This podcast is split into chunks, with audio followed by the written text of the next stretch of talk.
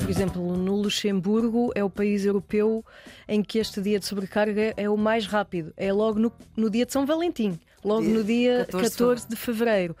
Ou seja, sendo uma sociedade muito consumista, muito dependente de, de serviços eh, e com muito pouca capacidade de produção de recursos naturais, é, é claramente um, um país com uma fatura ecológica muito Portanto, o elevada. Luxemburgo é o país que mais gasta, digamos assim. Na Europa. Na Europa. Acho que ainda há outro, se é o Dubai, se é o Qatar, Sim. que sendo de um país de uma ecologia de deserto Uhum. e adotando um, um paisagismo semelhante ao nosso, completamente Sim. edificado e massificado, é natural que o seu consumo de recursos é muitíssimo superior àquele que a sua região biogeográfica tem disponível.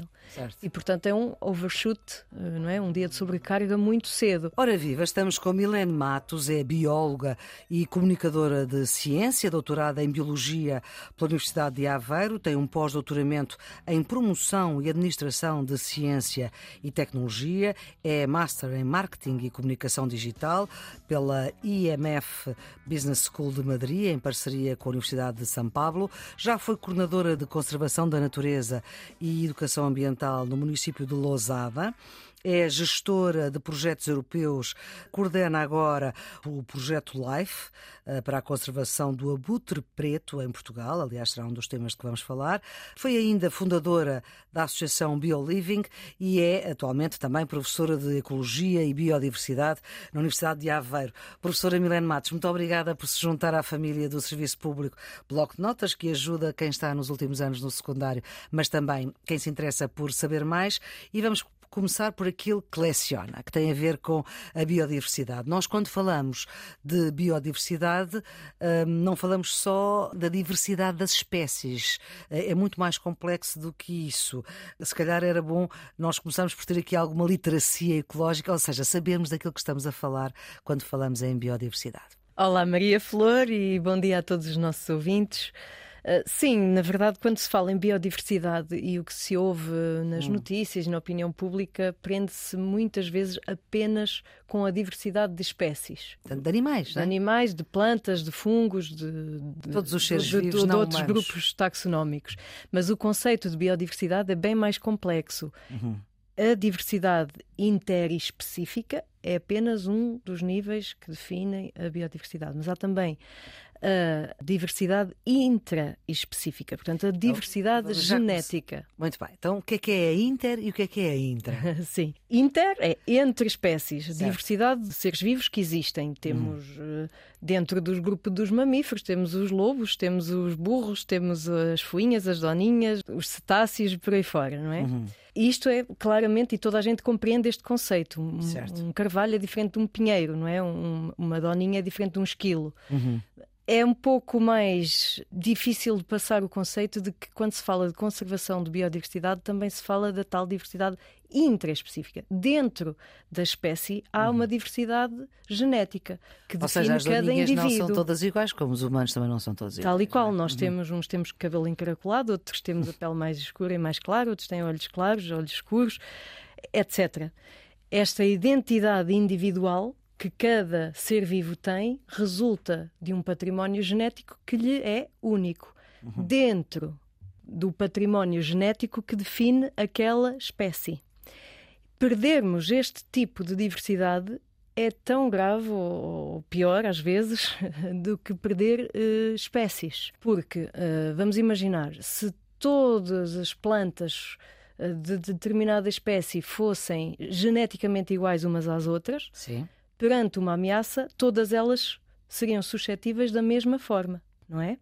Certo. E podemos, posso aqui fazer Uma um- ameaça, fogo, por exemplo. ou uma doença ou um ataque de um Certo. parasita está na diversidade genética, às vezes a solução para se encontrar a resistência àquela ameaça, promovendo depois a recuperação da espécie com base na- nesse fator de, de resiliência, por exemplo. É também por isso que, no, no, caso dos seres humanos, nós não somos igualmente suscetíveis a todos os problemas de saúde que nos afetam, não é? E nem todos reagem da mesma maneira ao mesmo problema.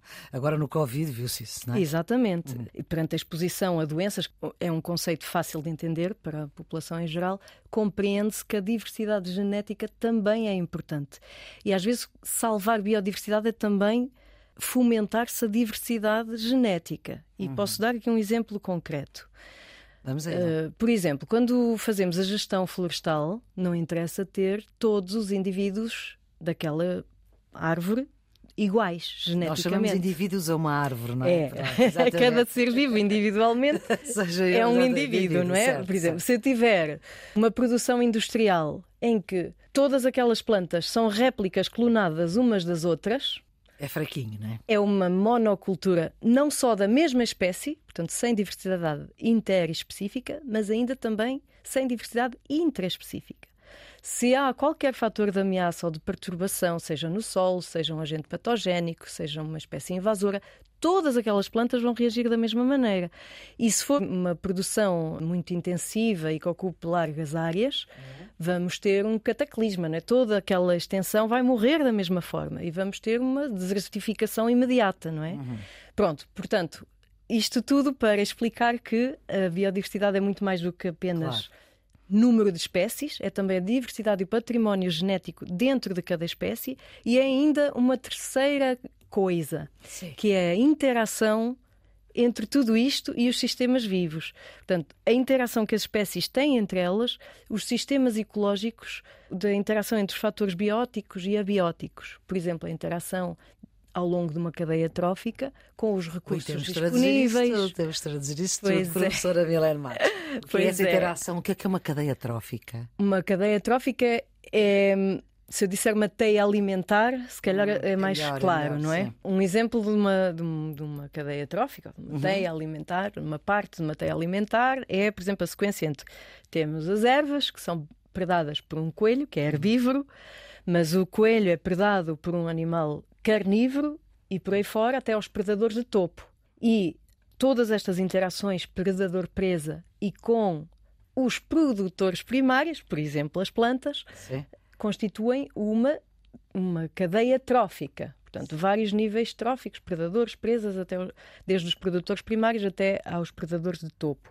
Sim. A interação, a conjugação num ecossistema de várias destas cadeias tróficas uhum. um, resultam numa teia alimentar por exemplo, os predadores do coelho são vários. Além dos Sim, caçadores? Uh, por exemplo, temos aves de rapina.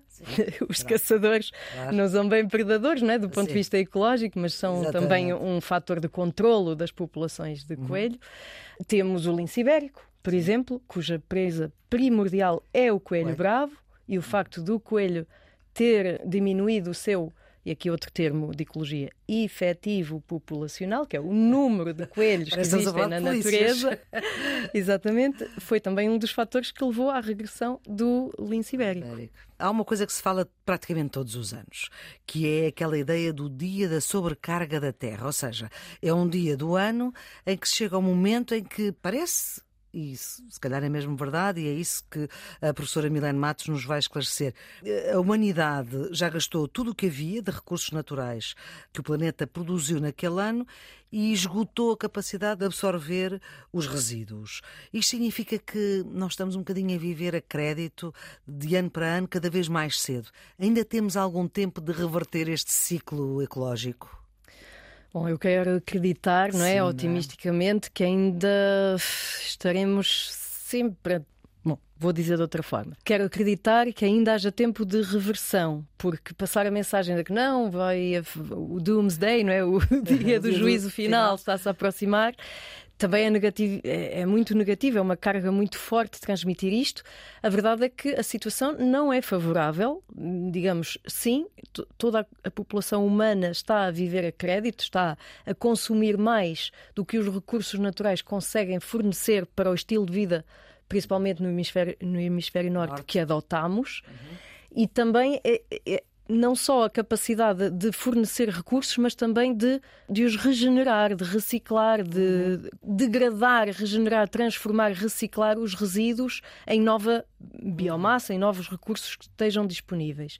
Este é um, é um termo, é um dia que liga muito ao conceito de sustentabilidade. Por exemplo, em 2022, a professora lembra-se em que dia é que foi o, o, o dia da, da sobrecarga da Terra? Em 2022, creio que o dia da sobrecarga em Portugal se situa ali mais ou menos a 28 de julho, se não estou em erro. Uhum. Mas em Portugal, porque, por exemplo, no Luxemburgo é o país europeu em que este dia de sobrecarga é o mais rápido. É logo no, no dia de São Valentim, logo dia no dia 14, 14 de fevereiro. Ou seja, sendo uma sociedade muito consumista, muito dependente de de serviços uhum. eh, e com muito pouca capacidade de produção de recursos naturais, é, é claramente um, um, país com uma fatura ecológica muito elevada. O Luxemburgo é o país que mais gasta, digamos assim. Na Europa. Na Europa. Acho que ainda há outro, se é o Dubai, se é o Qatar, Sim. que sendo de um país de uma ecologia de deserto uhum. e adotando um, um, paisagismo semelhante ao nosso, completamente Sim. edificado e massificado, é natural que o seu consumo de recursos é muitíssimo superior àquele que a sua região biogeográfica tem disponível. Certo. E portanto é um overshoot, eh, não é? Um dia de sobrecarga muito cedo. E ainda mais cedo e... que o dia de São Valentim. É, uhum. sim, é em fevereiro, mas ainda mais cedo que o dia 14 de fevereiro. E lá está, e são produzidos tantos resíduos estes resíduos uh, não é só o vulgo lixo, não é? Sim. Que nós vemos, as embalagens e tudo isso. É também os resíduos industriais, os resíduos da construção, uhum. até os subprodutos, por exemplo, do consumo de carne, todo um manancial de fatores de ameaça que ficam no ambiente e que, de algum modo, têm que ser têm que ser decompostos, têm que ser regenerados, reciclados e eh, os sistemas naturais não têm uma capacidade de ser tão rápidos como nós a consumir e a, e a, produzir, não é? Professora Milene Matos, vamos ficar por aqui nesta nossa conversa no Serviço Público Bloco Notas, que está sempre disponível em todas as plataformas de podcast.